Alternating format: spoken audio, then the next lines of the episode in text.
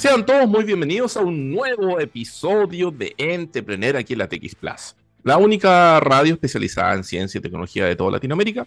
Con este, el programa que particularmente trata sobre nuevos negocios, innovaciones, emprendimientos y algo de tecnología. El día de hoy, damas y caballeros, vamos a estar tratando tres cosas. Un super ganador del premio ONI. Vamos a estar hablando de cómo se está empezando a acelerar la investigación desde la academia en Chile y finalmente, vamos a estar viendo un temita más. Para lo primero, damos la más cordial de las bienvenidas a un amigo de la casa que lo hemos presentado otras veces, quien es eh, Víctor Velastino de la Calle, fundador de IMAPU. Bienvenido a esta eh, humilde Ondas Radiales. ¿Cómo estás tú? Feliz, feliz de estar nuevamente con usted, amigo Rob. Eso. El motivo, damas y caballeros, que tenemos a Víctor con nosotros es porque Víctor es uno de los flamantes ganadores del premio Aboni 2022 en una categoría de innovación social, premio que fue recientemente entregado y que viene a validar todo el trabajo que Víctor viene haciendo en el mundo del emprendimiento desde hace ya varios años, donde es el único chileno doble ganador del Oscar Verde con sus diferentes iniciativas. Y ahora suma ese palmarés, este, reconocimiento a la innovación de su negocio, de su empresa. Entonces, Víctor, cuéntanos un poquito cómo fue que llegaste a estar en esta carrera por eh, ser una de las empresas más innovadoras de este país. Claro, la categoría nuestra, como, bien lo mencionaste, innovación social.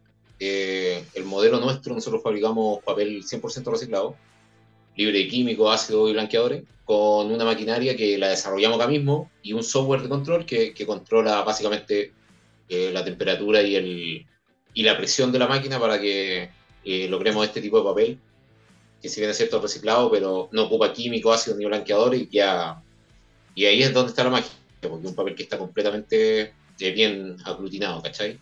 Pero el modelo, el modelo de innovación social nuestro fue en desarrollar a los proveedores, eh, que en este caso son los recicladores de base. Ya. Y, la tesis que jugamos desde un inicio fue que en Chile no se fomenta tanto el reciclaje, porque a los recicladores de base, o cartoneros también llamados, les pagan muy poco. Y de hecho, el 85% de ellos pertenece al quintil de más bajo ingreso.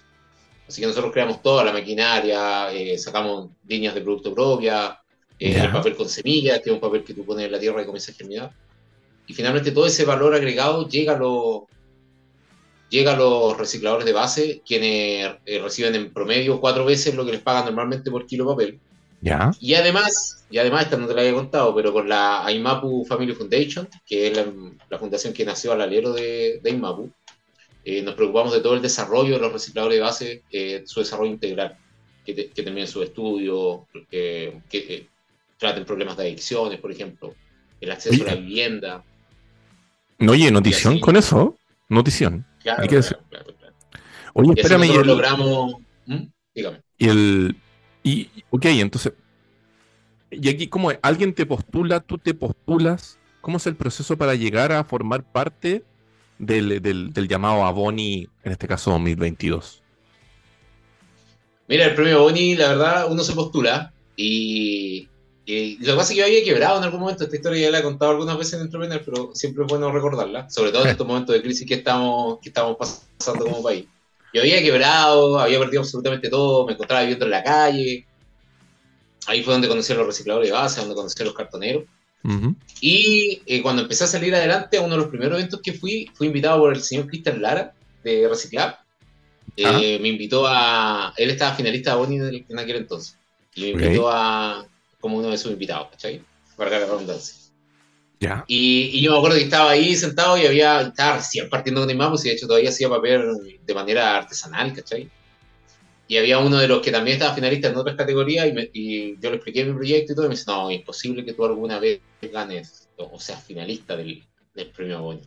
Yeah. Eh, entonces siempre quedé picado y postulaba todos los años, ¿cachai? Gané, como tú dijiste, dos veces el premio Latinoamérica Verde y no pasaba ni siquiera la primera ronda de la Boni. Y este año no, este año se dio, pasamos a la final y ahí ya frente al jurado las cosas, mostramos que nuestro modelo servía, ¿cachai? Que todas las tesis que yo había propuesto hace 5 o 6 años atrás eran correctas. O sea, es un, doble logro, un logro porque finalmente un reconocimiento. Eres un, una de las startups que yo al menos conozco que más premios ha logrado a nivel latinoamericano. Los dos Oscars verdes, el premio Tecla, ahora el, el AONI. Pero también es demostrarle a la gente, de cierta manera, y yo creo que también al mismo, al mismo concurso organizador, de que a, a cabezazo, siguiendo con lo que teníamos en la mente, se puede lograr, ¿o no? Claro, claro que sí. Y aparte que el tiempo nos dio la razón. Si piensas tú que nuestro modelo, nuestro fin último, es la red de micropapelería, mm. donde en diferentes puntos montamos, nosotros no, la tesis que yo planteé en un principio no era tener la empresa más grande de papel reciclado a nivel mundial, que procesara mil toneladas al mes, no, queríamos tener una red de micropapelerías procesando 25 toneladas mm. y trabajando de la mano con los recicladores de base en cada una de, de estas localidades. Eh, ergo, hace un par de meses atrás, Pignardi Papel, la empresa más grande de papel reciclado a nivel latinoamericano, produce 9.000 toneladas de papel reciclado al mes, eh, cerró su planta en Brasil y las palabras del presidente fueron esas, o sea, fueron que básicamente en Latinoamérica el reciclaje era muy difícil por los temas logísticos. O sea, mm. esa tesis que yo planteé cuando hacía papel reciclado de manera artesanal se corroboró hace, hace muy poquito tiempo. Entonces, el, el tiempo nos dio la razón, amigo.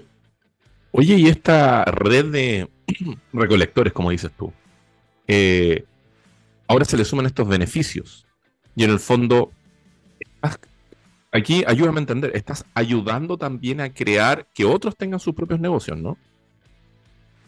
Claro, claro, si bien es cierto, lo que pasa, el tema de los recicladores de base y desarrollarlos como proveedores ya, ya más pro, mm. eh, nació porque de repente nosotros teníamos pedidos, estábamos hasta el cuello con pedidos y no teníamos materia prima. Entonces yo conversaba con los viejos y decía, pero págame más y yo te, te, aseguro que te voy a entregar papel. Entonces les pagaba más. Resulta que después les pagábamos más, pero le ponían más también. Entonces ahí vino la otra parte, la parte de desarrollarlos ya, que, que, trataran todo ese tipo de problemas. Y así hemos logrado que, que, muchos recicladores rompan la brecha no solo de la pobreza material, económica, mm. sino que también la pobreza multidimensional. Esto te iba a... Dale, dale, el primer, el primer reciclador que, que empezó conmigo, el José, mm. él está ahora en Guayaquil montando maquinaria. Eh, próximamente vamos a estar abriendo allá, así que él terminó su estudio y era una persona en situación de calle igual que yo. Es que eso te iba a preguntar. Eh, no sé si tenéis métricas o en el fondo nos podéis contar un poquito cómo ha sido la evolución de eh, los recicladores, los no, no, son recicladores de, de estos ¿Cuál, ¿Cuál, es la palabra? Perdóname, tuve un, momento de base. Sí, reciclador de base, cartonero, en Italia le dicen gestoria ambiental. Esto, bueno, estos gestores ambientales, estos recolectores de base. Eh, porque claro, eh, una cosa es no tener plata para eh, un techo, comer, pero otra cosa es una vez que cuando ya se tiene esto, cómo efectivamente comienzas a culturizarte y comienzas a salir de esa ecuación para eh, en el fondo ser lo que quieras hacer. Puedes seguir ligado no al tema del, reciclaje, pero puedes dedicarte a hacer otras cosas y por ende tu familia también tiene un impacto. ¿Tienes métricas de eso, de lo que estás haciendo a ese nivel? Sí, mira, en, los últimos dos años, vamos de ejemplo, eh, de los 12 recicladores base nuevos que, tomaron este proceso, eh, 8 terminaron su estudio eh, secundario y tres familias tienen el acceso, tienen su, su, casa, o sea, ahora en este momento están viviendo en su casa gracias a este, a este modelo. Perfecto. ¿Y, la, ¿Y eso lo estás haciendo en, por el momento solo en la región metropolitana o lo estás aplicando en, bueno, en toda región donde esté presente IMAPU? Sí, nosotros estamos en la región de Higgins, acá es donde tenemos la planta de 25 toneladas, y hace un par de meses, no, miento, como seis meses ya, Abrimos la planta piloto que fue en, Punta Arena, que ahí procesamos 5 toneladas. Wow. Y ahora próximamente vamos a abrir una en Iquique y una en, Guayaquil. Esas son las próximas. Felicitaciones por eso, amigo mío. Oye, eh, emprender siempre o sea, emprender no es simple, tiene una serie de cosas.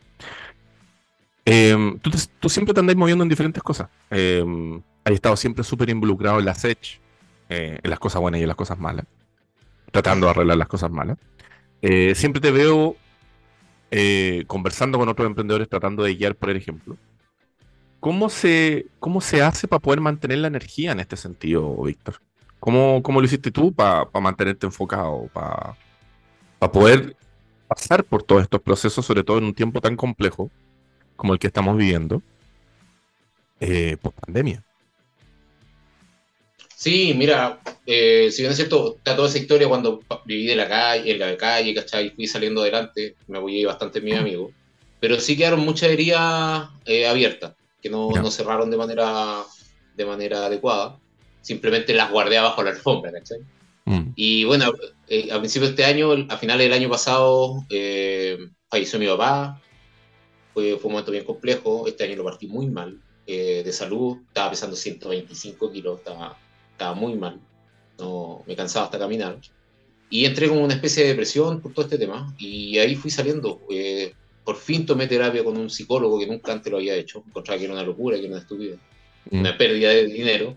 Pero no, me apoyé con un psicólogo, empecé a practicar yoga, empecé a meditar, eh, a, practicar más deporte, a comer más sano, a, a, tomar probióticos, cosas por el estilo. Y ahí empecé nuevamente a salir adelante. Y este año como lo he mencionado ya desde hace un rato, lo, lo logramos dar vuelta, levantamos la Copa Boni, he perdido 36 kilos de peso, amigo mío.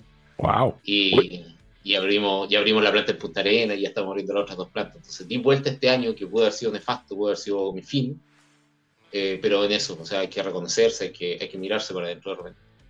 ¿Qué tan relevante es para quienes están creando negocios o quienes están liderando nuevas empresas? el poder tomarse este tiempo para cuidar el cuerpo, para cuidar la mente. Eh, después de que te tocó vivir esto, ¿cómo lo, cómo lo analizas?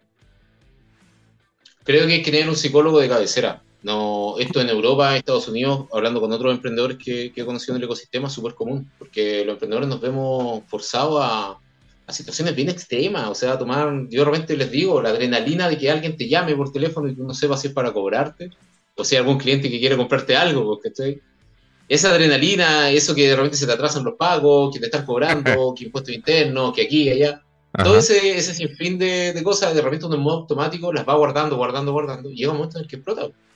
Entonces, hay que sí o sí apoyarse en eso, hay que frenar de repente y hay que cuidar el cuerpo. Yo, yo es algo que, que aprendí que aprendí durante este año, que hay que cuidar el cuerpo, o sea, tienes que tener un cuerpo, que alguna vez me dijo mi, mi profe de yoga, Mm. tienes que tener un cuerpo que, te, que sea capaz de llevarte donde quieras ir.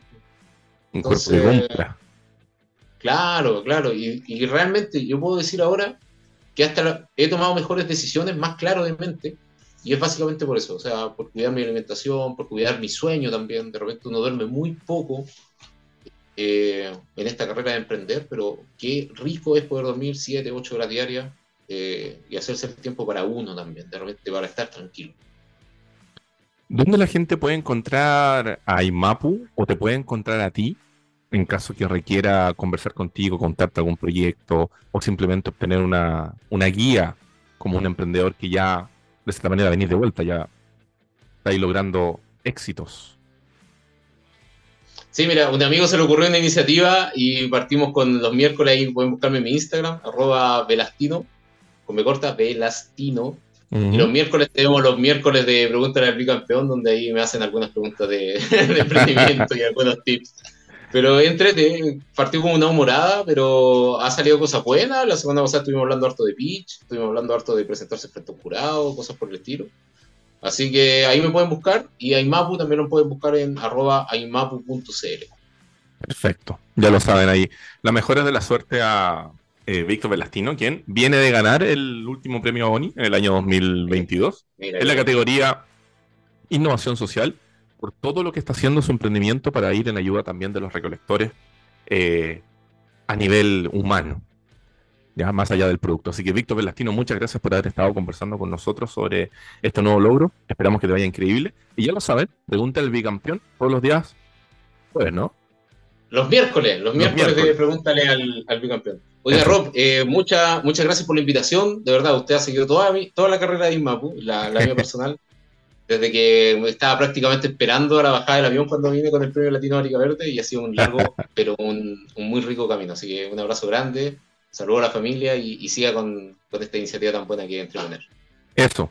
Nos vemos en. Eh, o sea, que te vaya increíble, Víctor. Muchas gracias nuevamente por estar acá. Siempre se agradece que puedas tener tiempo con nosotros somos medio pequeños aquí que luchamos por dar noticias del emprendimiento. Y a ustedes les decimos que dejamos hasta acá este bloque de contenido. Nos vamos con una canción que tiene que ver precisamente con lo que estaba haciendo Víctor. La canción se llama Consequence, este Incubus. Vamos y volvemos aquí en TX Plus. Segundo bloque de este episodio de Entrepreneur aquí en la TX Plus. Llegó el momento de conversar sobre cómo la academia está innovando, está acelerando la investigación eh, desde diferentes áreas. Y por eso está con nosotros, nada más y nada menos que nuestra invitada de hoy, que es Isabel Rebeco. Isabel, perdona, mi memoria es frágil, particularmente hoy día parece que no ando muy iluminado. Eh, cuéntanos tu cargo en, eh, digamos, en la en Ciencia 2030 UC. Muchas gracias, muchas gracias por la invitación. Bueno, tal como mencionaste, Isabel Rebeco, yo soy la coordinadora general del proyecto Ciencia 2030 de la Universidad Católica que involucra las facultades de ciencia. Perfecto. Entonces, vamos a estar conversando con Isabel em, de cómo precisamente hay un programa que lo que está tratando de em, acelerar e incentivar el emprendimiento y la innovación desde la universidad. Pero antes de eso, y perdóname Isabel, es parte del programa, les queremos recordar a ustedes que este programa llega a ustedes gracias al gentil auspicio de wowfactorpr.com, nuestro partner que ha estado presente desde el primer episodio. ¿Qué es wowfactorpr.com? Si usted tiene un emprendimiento, un nuevo negocio eh, que necesita tener visibilidad en los medios de comunicación para generar más visitas a su sitio web, para llamar la atención de un inversionista de repente en una publicación más elevada, o simplemente decir a la mamá, mami, salí en la tele, wowfactorpr.com, agencia especializada en relaciones públicas para nuevos negocios, emprendimientos y similares que existe desde el año 2014 en la fecha y funciona a nivel latinoamericano. Así que cualquier duda, www.wowfactorpr.com. Dicho eso, Isabel, eh, quisimos conversar con ustedes porque nos pareció muy atractivo la idea de una nueva oficina de gestión tecnológica que busca acelerar los resultados de la investigación que hay al interior de la Universidad Católica. Em, tengo entendido que se llama eh, Science to Industry, S2I, y que forma parte del proyecto de Ciencia 2030 UC, eh, con el objetivo eh, de, de, buscar este fruto, de tomar estas investigaciones y llevarlas para que sean eh, efectivas con las empresas ofreciendo consultoría, equipamiento, capital humano, programas de doctorado, etc. Entonces, ayúdanos un poquito a revisar este, este nuevo programa. No sé si nos puedes contar un poquito al respecto. Claro, déjame partir como ¿Por qué existe Ciencia 2030? Existe porque en general las facultades de ciencias, como están formadas, integradas por científicos que están muy dedicados a su disciplina, a, desarrollar, a crear cosas nuevas, mucho no, están acá las capacidades para pensar o para mm, articular con el sector productivo, con el Estado, con las ONG, para que esa investigación se materialice. ¿Ya? Esto no es algo que sea, mm, ¿cómo decirte? No es que esté mal, porque nosotros no queremos quitarle a los investigadores esta capacidad de, pensar y crear y desarrollar nuevas cosas en su disciplina. Lo que queremos es apoyarlos a que estos desarrollos que están haciendo lleguen, se concreten y se materialicen. Y nosotros somos una oficina articuladora al interior de la universidad, también al exterior, pero que nos articulamos con las eh, oficinas que existen dentro de la universidad, por ejemplo, el Centro de la Innovación. Pero ayudamos a los investigadores a entender también esta lógica. Cuando un investigador llega y le dice en su investigación en qué TRL está, el investigador dice, tengo idea, que el TRL, usted tiene prototipo, no sé lo que es un prototipo, usted hizo eh, con la empresa que está trabajando, hizo un non-disclosure agreement, eh, había que hacer, en fin, hay, hay tantos detallitos, entonces lo que busca esta oficina es apoyar a los investigadores, a articularse dentro y hacia afuera. Eh, Isabel, esto, perdón, lo voy a tratar de aterrizar en palabras más coloquiales, digamos. Eh, esto significa que ustedes están ayudando al investigador de que sepa de que, cuál es la gracia de la academia. Los investigadores van, revisan y profundizan en sus diferentes áreas de experticia y descubren que hay algo que es muy relevante de saber, de conocer, de, de revelar. Y eso no siempre tiene que ver o va de la mano con un tema comercial. Entonces, ustedes están ayudando por un lado de que la investigación que hacen estos especialistas efectivamente pueda tener una conexión con el mundo exterior, con empresas y puedan aprovechar, digamos, todas sus investigaciones, como también la articulación, como tú dices, la coordinación interna entre los otros estamentos para precisamente poder salir hacia afuera. ¿O no? Sí, exacto. Y además tiene un objetivo de fortalecer la vinculación entre las facultades de ciencias. Hoy día los desafíos cada vez son mayores y son mucho más complejos. Y esta complejidad requiere, por ejemplo, no sé, podemos estar hablando de un tema eh, biológico, pero requiere ciencia de datos. Entonces, también es fomentar esta interdisciplina. O tú puedes estar hablando de levaduras eh, desde el área química, pero son para los vinos. Entonces, también tienes una vinculación entre facultades y es buscar aprender también a articularse entre ellos, a salir a buscar los aliados y son las gestoras, porque esta oficina eh, hoy día tiene dos gestoras, esperamos seguir creciendo, van estableciendo estas vinculaciones y estas articulaciones. Isabel, y este departamento nace porque en el fondo también están viendo que los investigadores están comenzando a mirar más hacia la parte comercial o es un interés más bien de generar un punto de encuentro.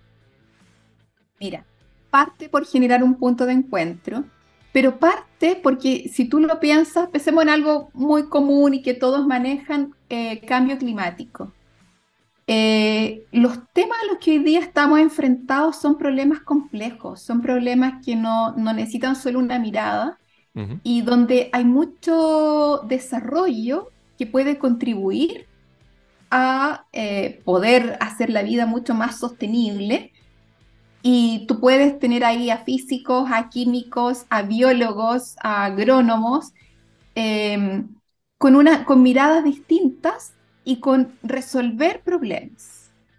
Hoy día los problemas que enfrenta la sociedad son grandes, complejos, y, eso hay que articularlo. Y, mm. y, también si tú piensas, no sé, uno podría ser físico, por dar un ejemplo cualquiera, y tú me planteas un problema que involucra varias disciplinas, eh, además piensa que los profesores hacen clase, tienen sus estudiantes de doctorado, eh, están preparando sus publicaciones, están en su investigación en el laboratorio día a día.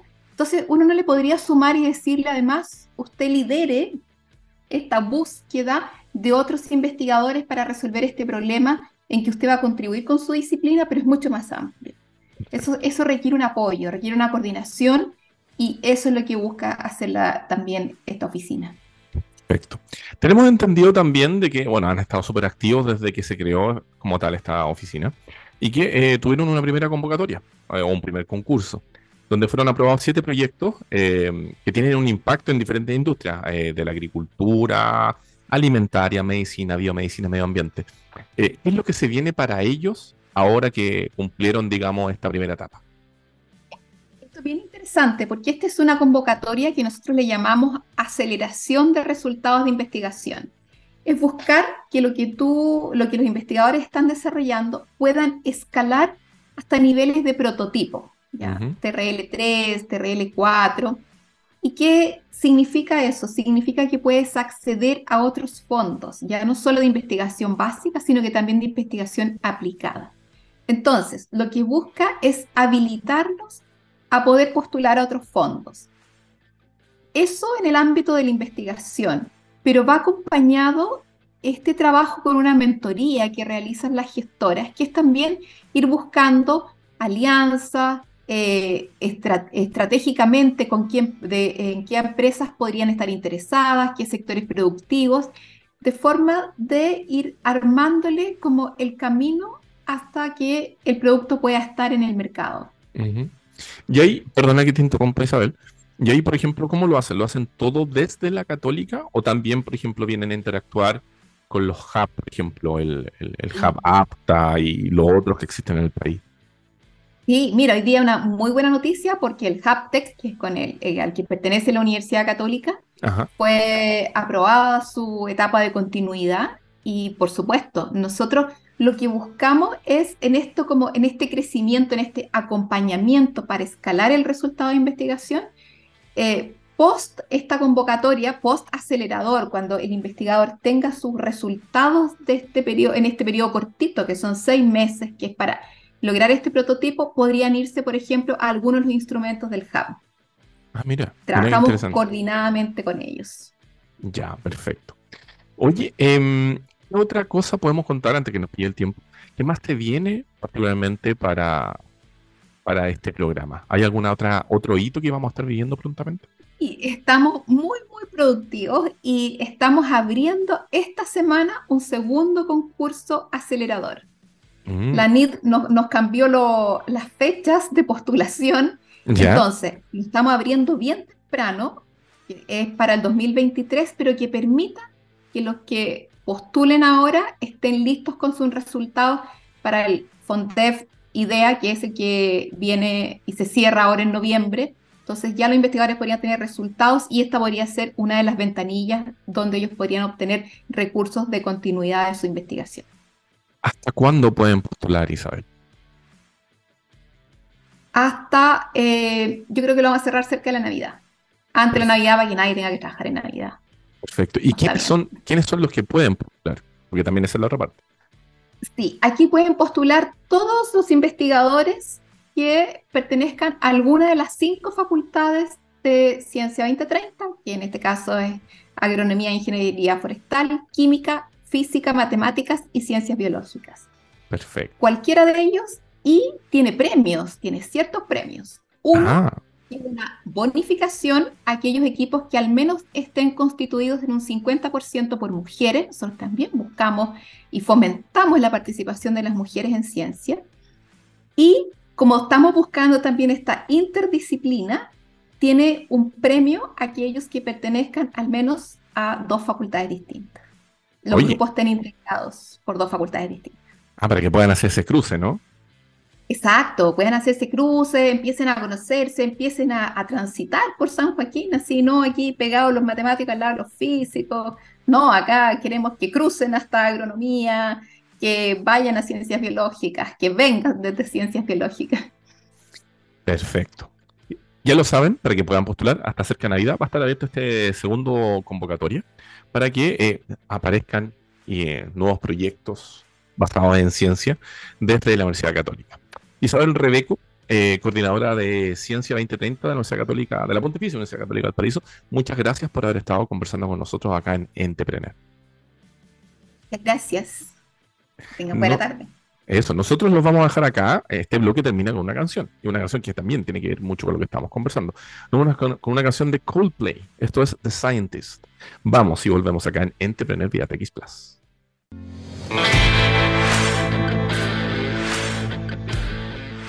Tercer bloque en este episodio de Entrepreneur vía TX Plus. llegó un momento eh, importante. ¿Por qué? Porque cuando pensamos en la salud, en el bienestar de las personas o de las familias, de los más queridos, etcétera, etcétera, tenemos que pensar en que ojalá estén seguros. Y ahí eh, vamos a conversar de el futuro de los seguros. Y por eso está invitado, está presente con nosotros Sebastián Osimisa, quien es el CEO, nada más y nada menos, que de Seguro Las Condes. Eh, ¿Cómo estás, Sebastián? Muchas gracias por estar conectado esta tarde con nosotros. Hola, buenas tardes, bien, todo muy bien, gracias por la invitación.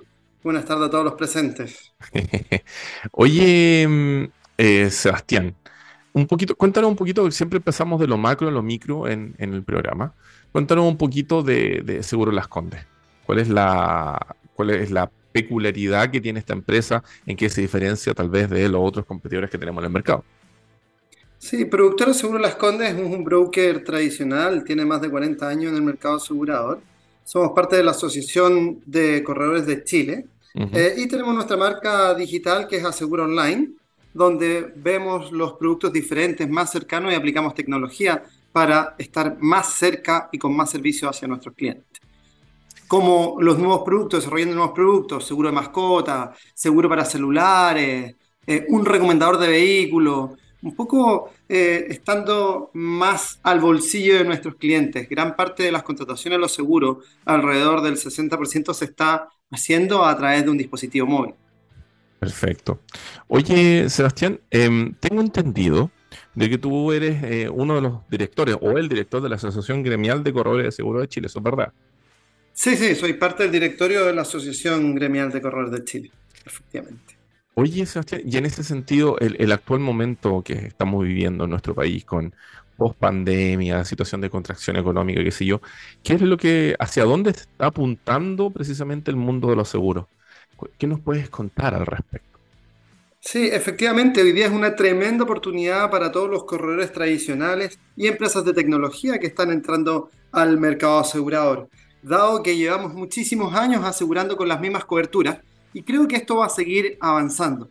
La forma que va a cambiar es que cómo nosotros llegamos a nuestros clientes, cómo nos acercamos a nuestros clientes y cómo les damos el servicio a nuestros clientes.